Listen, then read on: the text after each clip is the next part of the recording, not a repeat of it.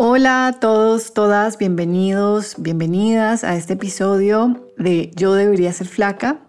En este podcast, como ustedes ya saben, vamos profundo en temas relacionados al cuerpo, a la comida, a lo que sentimos con estos aspectos vitales de nuestra vida. Y este es un episodio especial, y digo que es especial porque tengo una invitada, Pamela Arevalo. Ella, tengo la gran fortuna de decir, es una amiga también es una persona que me ha enseñado mucho sobre el activismo, sobre habitar un cuerpo sin pedir disculpas, de una manera absolutamente brillante y ha compartido conmigo su historia de vida. Caracol Podcast presenta Yo debería ser flaca con Camila Serna.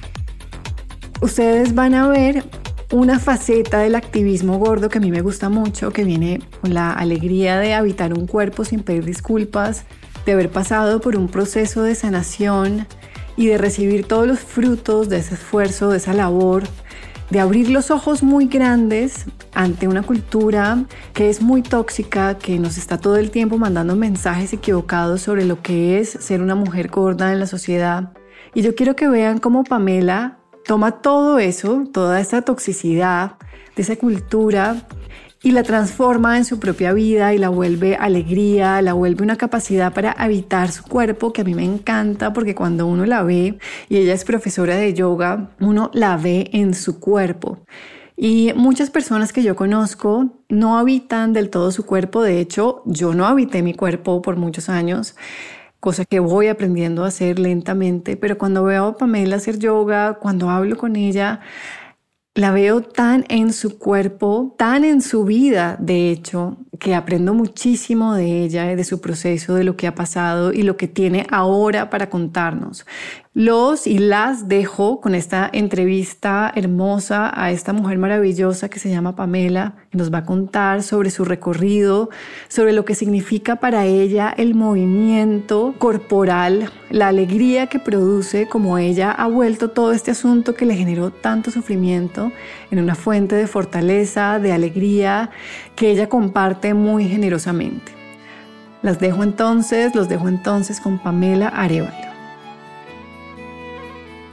Hola Pame, ¿cómo estás? Qué rico tenerte acá. En esta ocasión estoy muy feliz de poder compartir con los oyentes tu sabiduría en el tema del movimiento. Entonces, ¿cómo estás? Hola Cami, muy bien, muchas gracias. Estoy muy feliz de poder hablar muchas cosas acá contigo, de muchas que ya hemos hablado y muchas que le pueden llegar a muchas personas más.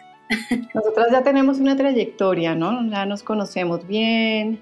Y bueno, yo decidí invitarte, como te conté, porque estoy haciendo esta serie de episodios en donde hago entrevistas y uno de los temas que me pareció muy chévere para hablar era el movimiento, ¿sí?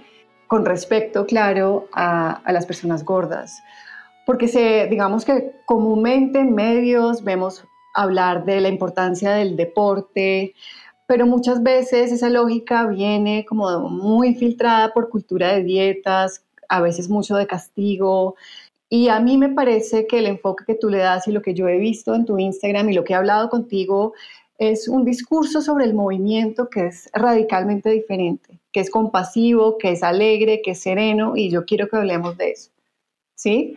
Entonces, pues bueno, vamos a arrancar y es que me cuentes cómo ha sido tu relación con el movimiento y también cómo ha cambiado en el tiempo. Bueno, desde que yo era muy chiquita, a mí la verdad no me gustaba moverme para nada, a mí no me gustaba correr, cuando jugaba con mis amigos del barrio, no me gustaban los juegos donde me tenían que perseguir porque yo me, yo no sé, yo me fatigaba mucho, me cansaba, me daba mucha pereza. Cuando llegué al colegio, la clase de educación física era un martirio total. Entonces, mi mamá es enfermera jefe y yo le pedía que me hiciera excusas médicas para no hacer la clase de educación física. Las clases de educación física de mi época eran tenaces porque mm, hacían una vaina que se llamaba el test de Cooper, que era correr no sé cuántas veces alrededor de la cancha de fútbol y para mí eso era prácticamente imposible. A mí siempre me dijeron que yo era una perezosa, yo crecí con esa idea, que yo era muy perezosa Y yo me quedé con eso en la cabeza, entonces yo decía, no, a mí me da mucha pereza hacer eso, entonces yo caminaba, me castigaban, tenía muchos problemas por no querer hacer la clase de educación física. Luego mm, empecé, traté de comenzar a hacer ejercicio en el gimnasio de la universidad. Nunca llegaba ni a hacer una semana seguida. Me daba, pero la jartera total. Luego, ya más grande, me decido hacerme una cirugía bariátrica y una liposucción. Entonces, mi mamá, para que yo mantuviera el peso y no me engordara, pues me regaló un año de gimnasio. Y comencé a ir con la idea de que yo iba al gimnasio para no perder la cirugía y para no engordarme. Entonces iba en vacaciones, iba todos los días, tres horas, allá y sí que literal a matarme al gimnasio. Y comencé con, pues obviamente con conductas compensatorias, entonces si comía mucho, entonces iba y hacía más ejercicio al gimnasio, me castigaba en el gimnasio y las motivaciones en el gimnasio era vamos a quemar la hamburguesa, vamos a quemar el brownie, vamos a quemar el postrecito y pues yo vivía en esa mentalidad todo el tiempo. Y en ningún momento, Pame, alguien te dijo o tú misma dijiste, acá hay algo mal. O sea, estas, estas conductas compensatorias me generan estrés. No, para mí todo eso era súper normal. O sea, fue, digamos, alabado por los demás, por ti, tú sentías que estabas en ruta. Sí, y como me celebraban tanto que yo fuera tan disciplinada y tan juiciosa, porque pues no podía perder la cirugía, ni los millones que había invertido en volverme flaca, matándome de hambre literal, porque la bariátrica es, primero es una mutilación y segundo, pues es una desnutrición. Entonces, pues yo pensaba que yo estaba feliz porque todo el mundo me reconocía y me decía, eso, tú sí puedes, si ves que sí puedes. Entonces, pues luego de tres años, vuelvo y me engordo. Subí mucho más de lo que bajé con la cirugía. O sea, no pudiste mantener las tres horas diarias. Vaya sorpresa. Es difícil, sí. muy difícil, muy difícil. Eso es imposible. Entonces, en un viaje a San Andrés me boté de un trampolín, ya pesaba como unos 95 kilos y tenía un bikini y me boté del trampolín y me sacaron una foto y yo misma me dije que parecía una elefanta de, de la película de Disney que se llama Fantasía. Me avergoncé, entré como en una depresión tenaz y dije, no, esto de la única forma que lo puedo solucionar es volviendo al gimnasio y entrando en una dieta nuevamente. Me volví a inscribir al gimnasio y duré como cuatro años, más o menos, yendo de lunes a viernes, cinco horas, haciendo clases grupales muy exigentes y luego bajaba a las máquinas a seguir entrenando a quemar y a quemar y a quemar y a cremar. Uno de los entrenadores me dio una dieta obviamente muy restrictiva, llena de jugos verdes, una sola harina o dos harinas al día, cero dulces, lo común de las dietas para poder bajar a una gorda de 95 kilos, a punta de ejercicio y de alimentación. Obviamente, en ese momento, pues yo entré a tener pues unos atracones tenaces porque pues yo no comía bien en la semana y el fin de semana eran mis cheat meals, entonces comía, me sentaba y comía y comía sin poder parar, me laxaba, lloraba, vomitaba, etcétera, y, y era un círculo vicioso, entonces el fin de semana me pasaba eso y entre semana iba y volvía a hacer cinco horas de ejercicio. O sea, toda mi mañana era solamente dedicada a eso. Yo no hacía nada más. ¿En algún momento de ese periodo comenzaste a vislumbrar que existía ese círculo vicioso o era algo automático que tú hacías en donde no veías una relación tan clara, tan directa entre la restricción y los atracones, por ejemplo? ¿Lo veías? ¿Lo comenzabas a vislumbrar o algo o era algo tan normalizado que no? Sí, eso estaba hiper mega normalizado. Para mí era lo más normal para mí era, no era normal que la gente no hiciera ejercicio tanto tiempo, ni que comiera como yo comía antes. Yo sentía que estaba como en la cúspide de las personas que eran moralmente vistas como gente exitosa y que y con mucha fuerza de voluntad, ¿no? yo decía, por fin tengo la fuerza de voluntad, porque ya no me tuve que operar, pero lo logré yo sola a punta de ejercicio y dieta. Pero sí, era un castigo total. Yo vivía muy cansada. Yo a las 2 de la tarde, 3 de la tarde tenía un sueño y un agotamiento físico extremo y yo a las 2, 3 de la tarde apenas empezaba a trabajar. Entonces era un martirio. Pero bueno, me fajaba para verme aún más delgada y que no se me saliera ni un gordo ni... Marcho, yo tenía que vivir perfecta. Yo hacía ejercicio fajada la gente se aterraba, pero para mí era lo más normal del mundo. Y ahí, en esa época, llega el yoga a mi vida. Yo veía, pues, en el tercer piso del gimnasio, las mujeres haciendo yoga. Y como que yo decía, ay, pero es que esto como para sentarme yo a meditar y, esta, y en vez de estar abajo levantando pesas y quemando grasa, no. Porque esa es la primera idea, ¿no? No, pues yo que voy a adelgazar ahí sentada. Por fin tuve los pantalones para entrar a la clase y desde la primera clase mi, primera maestra me dijo, tienes una flexibilidad impresionante, sigue viniendo y yo eh, empecé a ir, empecé a ir y ahí fue donde encontré, fue mi reencuentro con, esa práctica tan maravillosa y tan divina que realmente no es lo, que, lo que la gente ve en Occidente, que es el yoga, ¿no? ¿Qué es? El yoga es una práctica muy personal, muy individual, donde tú te conectas realmente contigo misma, estás muy presente en tu cuerpo, en tu respiración y practicas unas asanas que te ayudan a encontrar equilibrio, a digamos, a fortalecerte, a encontrar un balance, ¿sí? Pero no es ni para bajar de peso, ni para quemar calorías, ni, ni, para pararse de cabeza, no es todas esas cosas que nos venden, ni es solamente para mujeres hiper mega delgadas, ni cuerpos súper tonificados, porque obviamente cuando yo llegué fue como una gran sorpresa, ¿no? Pues yo todavía no me había bajado lo, que me bajé en esos años, yo me bajé 25 kilos.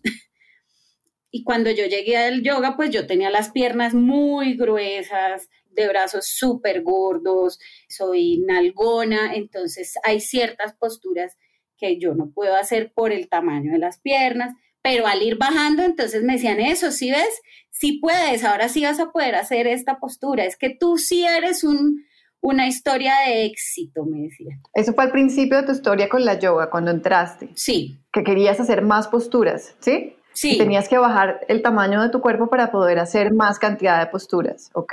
Exacto, porque pues eso es lo que, es lo que se vende, mujeres delgadas, muy delgadas, muy tonificadas, y muestran que ese tono muscular y esa flexibilidad se da por el ser delgado, lo cual creo que yo soy una de las muestras de que eso no es cierto. Al final sí es un caso de éxito, pero por otro lado. Entonces, bueno, eh, estás ahí en ese lugar donde, bueno, encontraste yoga, pero todavía había un discurso gordofóbico, donde había una idealización del cuerpo delgado y cómo, cómo fue llegando una transición para ir borrando eso y llegar al lugar donde estás ahora, que es completamente diferente. ¿Qué pasó? Digamos que yo seguí mis prácticas, seguí bajando de peso, pero pues la verdad sí logré conectar y hacer un clic muy bonito con, la práctica. Se convirtió en, en, algo fundamental en mi semana. Yo no perdía mi clase de yoga. Llega la pandemia.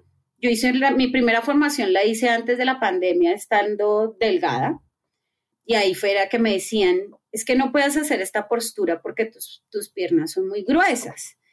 Y yo, bueno, pero se puede hacer alguna modificación. Sí, pero no, no vas a llegar a la postura final. Por eso, y yo, ah, era una frustración muy tenaz. ¿sí? Sin embargo, pues en, en, cuando tú encuentras maestros como realmente enfocados en el camino del yoga y en un tema muy espiritual, los prejuicios no son, los prejuicios hacia los cuerpos gordos no son tan evidentes, son comentarios muy sutiles que una persona como yo los coge de una, ¿sí? Porque pues los comentarios van hacia mí, las otras personas de pronto no los llegan a, a identificar. Hago mi primera formación, pero yo todavía no me sentía capaz como de dar clases ni nada. Entramos en la pandemia, la pandemia me encerró sin poder salir a hacer ejercicio, entré en una crisis que tú conociste cuando yo llegué a, tus, digamos, consultas y al coaching que hicimos juntas. Yo estaba en una crisis muy tenaz, eh, subí de peso, empecé a subir mucho de peso, porque pues un mes y medio sin poder moverme, sin poder ir al gimnasio, pues ya yo me sentaba y comía, desayunaba, almorzaba, cenaba, eh, comía once, medias nueve, bueno, lo normal. Y me subí mucho de peso. Y cuando empecé a hacer el coaching contigo, eh, seguía, entonces dije, bueno, la única forma para yo poder bajar, porque era la que me funcionaba, tengo que seguir haciendo ejercicio. Entonces me subía a Rosales, ¿te acuerdas? Caminando hora y media, dos horas yendo y viniendo hasta mi casa y en la noche hacía clases con un entrenador y al mediodía hacía prácticas de yoga. Entonces estaba exhausta, muy cansada físicamente, lloraba mucho del cansancio y llego a, entro a hacer la segunda formación, encuentro un espacio, digamos, un poco más seguro para mí. Era virtual, entonces no me tenían que ver tan de frente lo que me había subido de peso y ellas no me habían conocido delgada. Entonces, pues ya ahí tenía como un campo ganado, ¿sí? Pero me empecé a dar cuenta, fue muy duro, había prácticas donde yo lloraba mucho porque el cuerpo no me daba para hacer muchas cosas porque estaba muy pesada y todavía yo no entendía ni sabía lo que debía hacer, o sea, todo el tema de la autocompasión, todo eso todavía no lo ponía en práctica. Entonces yo lloraba, me latigaba y yo decía, yo tengo que lograrlo y entonces me frustraba, me ponía muy brava, decía, yo no voy a hacer más esto. Y empecé a, interiorizar la autocompasión, el respeto, la gratitud hacia el cuerpo y poco a poco la práctica fue cambiando mucho, a mí ya no me interesaba hacer las posturas. Fue muy chistoso porque ya no me importaba hacer las posturas más difíciles ni nada, sino que quería realmente sentir lo que pasaba en mi cuerpo cuando yo entraba o salía de una postura. ¿Sí? Ya quería empezar a experimentar realmente las sensaciones en cada parte de mi cuerpo, en las piernas, en los brazos, en el abdomen. ¿Qué pasa si yo activo el abdomen, si activo un músculo, que, siento, cómo es el equilibrio. Sí, ya no era un tema de rendir y de ser la mejor, sino realmente estar conmigo en ese momento, porque es un momento que es solamente para mí.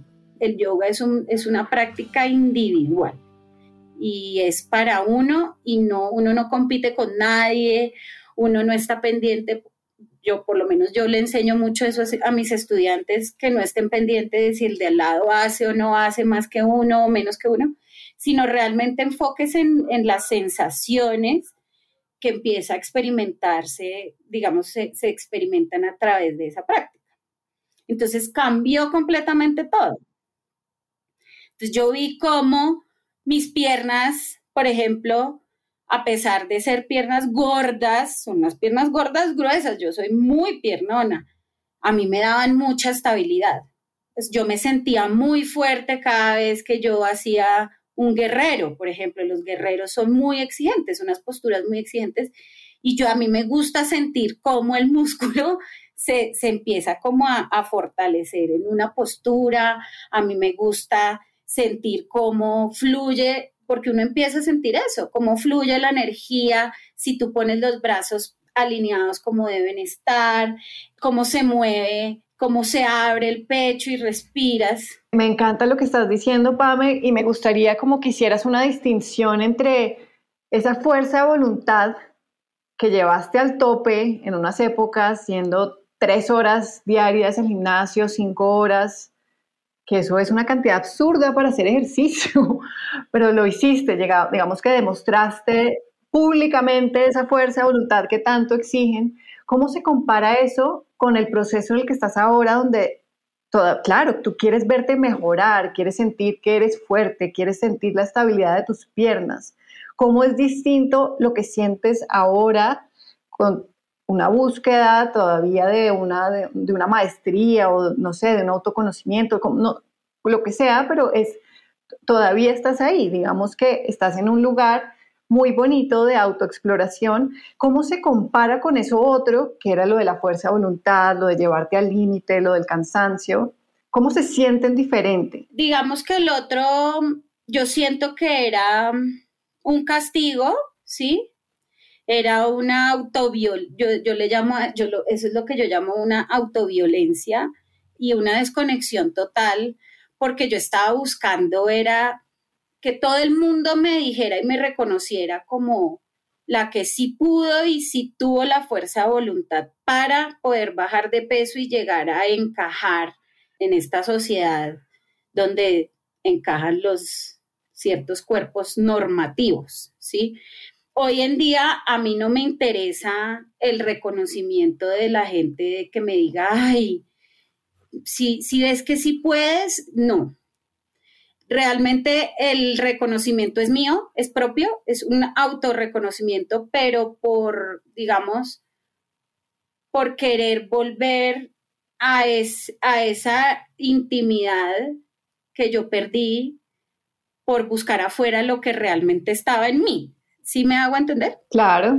Entonces, para mí hoy en día, cuando yo termino una práctica de yoga cansada y sudada y un poco dolorida, porque sí duele hacer yoga, para mí eso es un premio. Y digo, wow, realmente mira las maravillas que puedo hacer con el cuerpo sin ni siquiera proponerme que tiene que ser perfecto ni nada, sino realmente explorando y diciendo, bueno, voy a hacer esto así, voy a abrir así, voy a respirar de esta forma, es sentirme bien conmigo misma por todo el trabajo que he hecho y ya no me interesa ni ser perfecta, ni ser hiper mega delgada, ni nada de eso. O sea, y, no me interesa restringirme en absolutamente nada. Y es más, ya hago, yo no era capaz de hacer videos haciendo yoga ahora me hago videos y no me importa que se me salga la barriga o se me vea el brazo así, ya no me interesa, porque pues es que eso es lo que hay y, el, y ese es el cuerpo que tengo hoy y el que, el que me permite ver, porque muchas veces yo veo los videos y lloro de la emoción de ver las cosas que realmente puedo llegar a hacer. Claro. Sí, entonces es, es, es una, es, una satisfacción, digamos, una satisfacción desde, desde lo que tú dices, el autoconocimiento y la exploración. Pero es una cosa, es, es algo mío, ¿sí? Yo le llamo mi práctica, mi yoga. Eso solamente es mío y no es de absolutamente nadie más. Cuéntame cómo responde la gente, tus estudiantes, a tu abordaje del movimiento que es inclusivo, que tiene apertura, que tiene compasión? ¿Cómo responde la gente cuando tú enseñas así? Pues a mí me encanta ver las caras de asombro y segundo, yo intento guiar mucho la práctica precisamente desde la, desde la paciencia, desde escucha tu cuerpo, alinea y siente cómo se, cómo se siente la diferencia si lo haces así o de esta forma, agradece, para cuando tengas que parar, ya, porque mucha gente quiere pararse en la cabeza y solo pararse en la cabeza, por ejemplo. Entonces yo les digo, no, pararse en la cabeza es todo un proceso, hay que tener paciencia, hay días en que no, no nos vamos a poder parar en la cabeza, hay días en que no vamos a tener el mismo equilibrio, hay días en que nos vamos a parar en las manos y ni siquiera sabemos cómo, porque pues todos los días cambiamos y, todo, y no todos los días, no somos seres lineales ni, ni todo es tan constante, o sea, en la impermanencia y, el cambio es, es algo fijo, ¿sí? Es lo único que es fijo en la vida y, y yo les digo, ténganse mucha autocompasión, sean muy amorosas con ustedes mismas, sean, dense mucho las gracias cada vez que bajen de una postura porque es impresionante lo que el cuerpo está haciendo en ese momento por llegar ahí. Y el solo hecho de pararse en un mat y querer, digamos, hacer una práctica que es como tan personal, tan desligada a, la práctica de, cualquier tipo de deporte, del gimnasio, pues eso ya, eso ya requiere mucha, digamos que mucho eso es mucho coraje, digo yo, porque, porque es ir porque muchas veces uno se escucha y, se confronta, el movimiento, ese tipo de movimiento lo confronta uno y uno tiene que estar preparado para frustrarse un poquito, pero decir, bueno, está bien, hoy no se pudo, mañana de pronto sí. Ellas son muy, muy, muy agradecidas, la verdad. Y a mí lo que me gusta es, porque dicen, Pame, muchas gracias por tu paciencia y por el amor que, tienes cuando nos enseñas, porque así lo hago yo, conmigo, ¿no? Yo lo experimento primero conmigo para después con ellas. Claro, claro, lo has vivido, lo has vivido y eso cambia todo. ¿Cómo ha cambiado todo esto que me estás contando, tu percepción o tu manera de habitar un cuerpo gordo? ¿Tú qué piensas ahora de ti como mujer gorda? Pues yo la verdad ha sido, digamos que al comienzo fue muy duro, pero hoy en día entiendo que no todos los días uno dice que se ve divino, ni que está perfecto, ni que es la persona, la mujer más hermosa del mundo. No, hay días, como hay días muy buenos, hay días no tan buenos. Entonces, yo tengo días en que tengo una mala imagen, imagen corporal y lo que hago es respetar y recordar mucho lo que hace mi cuerpo por mí a pesar de los kilos que tenga o del tamaño que tenga. Entonces yo me paro en el espejo y digo, bueno, hoy me siento horrible, tengo la barriga gigante, el brazo no me cuadra, no sé qué, estoy más cachetona, pero digo, bueno, pero pues no pasa nada, igual puedo caminar, puedo comer, puedo mirar a mis gatos, puedo mirar a Juan Carlos, puedo abrazar a la gente, puedo dictar mis clases, o sea, el cuerpo siempre está ahí.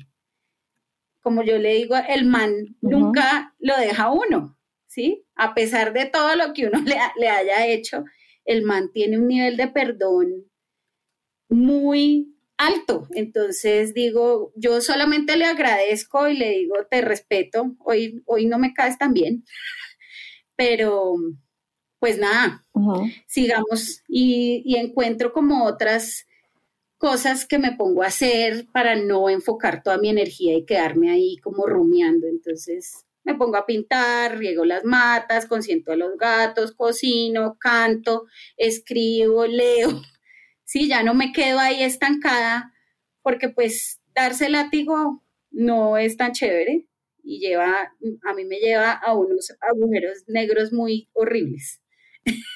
Esta cultura es tan gordofóbica y genera tantos traumas sobre la talla del cuerpo, especialmente para la gente gorda, que a mí es muy doloroso que el tema de mover el cuerpo sea una de las cosas que genera más trauma, así como tú lo viviste, porque el deporte o eso que te dijeron que tú tenías que hacer hasta el cansancio para encajar, hizo parte de más trauma.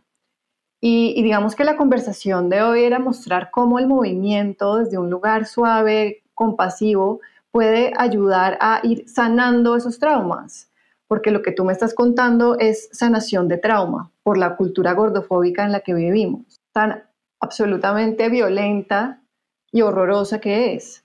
Pero el movimiento visto desde una óptica sanadora puede aportar muchísimo, más no de ese castigo del gimnasio de las tres horas diarias, porque eso sigue, lo que sigue es reforzando los mismos paradigmas que nos traumatizan, ¿sí? Sí, digamos que además, pues a mí, yo ni siquiera descansaba, tú sabes que yo no, yo no me permitía ni descansar, para mí las siestas no existían, Hoy en día digo, pucha, me, me, tengo que acostar a dormir media hora, voy a hacer una siesta porque estoy exhausta, estoy muy cansada.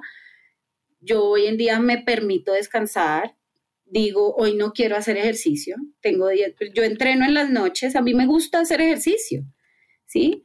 Pero porque a mí me gusta fortalecerme, porque yo quiero llegar a viejita, pues aliviadita de cosas, sí, no quiero llegar viejita muy enferma de la cadera y de todas esas cosas. Entonces, por eso también lo hago pensando como en estar bien, en sentirme bien, en sentirme con energía. Para mí eso es fundamental. Pero el día en el que yo no amanezco con energía ni con nada, digo, ay no, tal luego hoy no quiero hacer nada. Digo, está bien también no hacer nada, ¿sí? Porque yo era de la cultura de la productividad. O sea, yo me levantaba y me iba a clase a las 6 de la mañana, 7 de la mañana al gimnasio y para mí si yo no me levantaba a hacer ejercicio, yo era un fracaso en la vida. O sea, qué vergüenza. ¿Qué dirán? Hoy en día digo, no, hoy no, me, hoy no quiero hacer nada, no me quiero mover. Y está bien, está bien. Está muy bien, está muy bien. De hecho, es lo normal. Es increíble que tengamos que reclamar nuestro derecho a descansar, pero así es. Y te quiero preguntar, ¿qué le dirías a una persona, a una mujer, un hombre, a una persona gorda que quiere reencontrarse con el movimiento de otra manera? Que tal vez tiene un historial parecido al tuyo, tal vez no de tanta eh, autoexigencia, pero sí que le hayan dicho o que se considere perezoso o lo que sea que es tan común, e indisciplinado, incapaz por no poder ir al gimnasio a reducir su cuerpo, que tiene estas ideas del deporte, pero quiere acercarse a otra manera de mover su cuerpo, ¿tú qué dirías? Yo le diría que explore, digamos, el yoga llegó a mí como yo decidí, dije, bueno, voy a explorar eso a ver cómo es que es, a qué sabe, a qué huele, cómo se siente. Y le diría que todos, todos podemos movernos, todos tenemos derecho a movernos como queramos. Yo tengo días en que hago mucho oficio, para mí eso es movimiento. limpiar baños, limpiar ventanas, eso es moverse. Barrer, trapear, digo, eso también es movimiento. Es que el movimiento no solamente es ir al gimnasio y levantar pesas y correr maratones ni nada de eso si te gusta bailar, ¿por qué no experimentas bailar? Hoy en día hay tantas cosas, zumba, eh, karate, todas las artes marciales, el yoga, no tiene que ser porque pues obviamente el yoga también se ha convertido en una moda, pero hay que explorar y hay que buscar gente como muy afín con lo que yo, con lo que yo creo y con lo que yo profeso y con lo que yo hoy en día pues soy como muy, muy fuerte con esos temas porque yo no quisiera que tantas personas les pase lo que me pasó a mí, porque es muy horrible. Entonces yo creo que la exploración de, diferentes formas de moverse, que no tengan que ser el gimnasio, la gente le mama ir al gimnasio, que busquen, que exploren. Y todo, si es el yoga, todo el mundo puede hacerlo con unas modificaciones, busquen personas, por ejemplo, gordas que hagan yoga o personas gordas que bailen para que se den cuenta que realmente eso sí es posible, que lo que nos vendieron no es cierto. No solamente los cuerpos delgados, tonificados, refit, son los que logran realmente pararse en la cabeza, hacer una coreografía, abrirse de piernas, no. Nosotros todos podemos.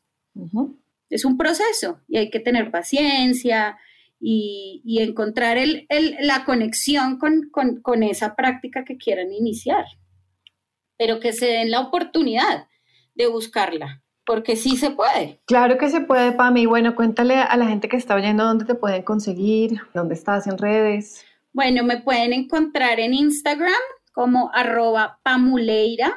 Ahí pues está, es mi perfil personal y mi perfil de, de toda mi práctica y pueden ver la evolución mía y como el cambio y todo lo que ha pasado en mi vida desde la pandemia y antes de la pandemia y ahorita. Los invito a que me sigan. Bienvenidos si quieren una clase de yoga, entrar a una, a una de mis clases, me parecería lo máximo. Y muchas gracias por escucharme. Muchas gracias, Cami, por siempre estar ahí presente, escuchándome y conteniendo tantas cosas. Te agradezco mucho, te quiero mucho. Ay, tan divina, yo también. Para mí eh, tú aportas a mi vida tremendamente, me has enseñado hartísimo con tu vitalidad sobre todo, como la vida se te desborda de una manera muy bonita, a mí me encanta eso. Entonces, pues bueno, muchas gracias Pame y muchas gracias a todos los oyentes por haber acompañado este episodio. Un abrazo, ya saben dónde conseguirla y chao. Chao.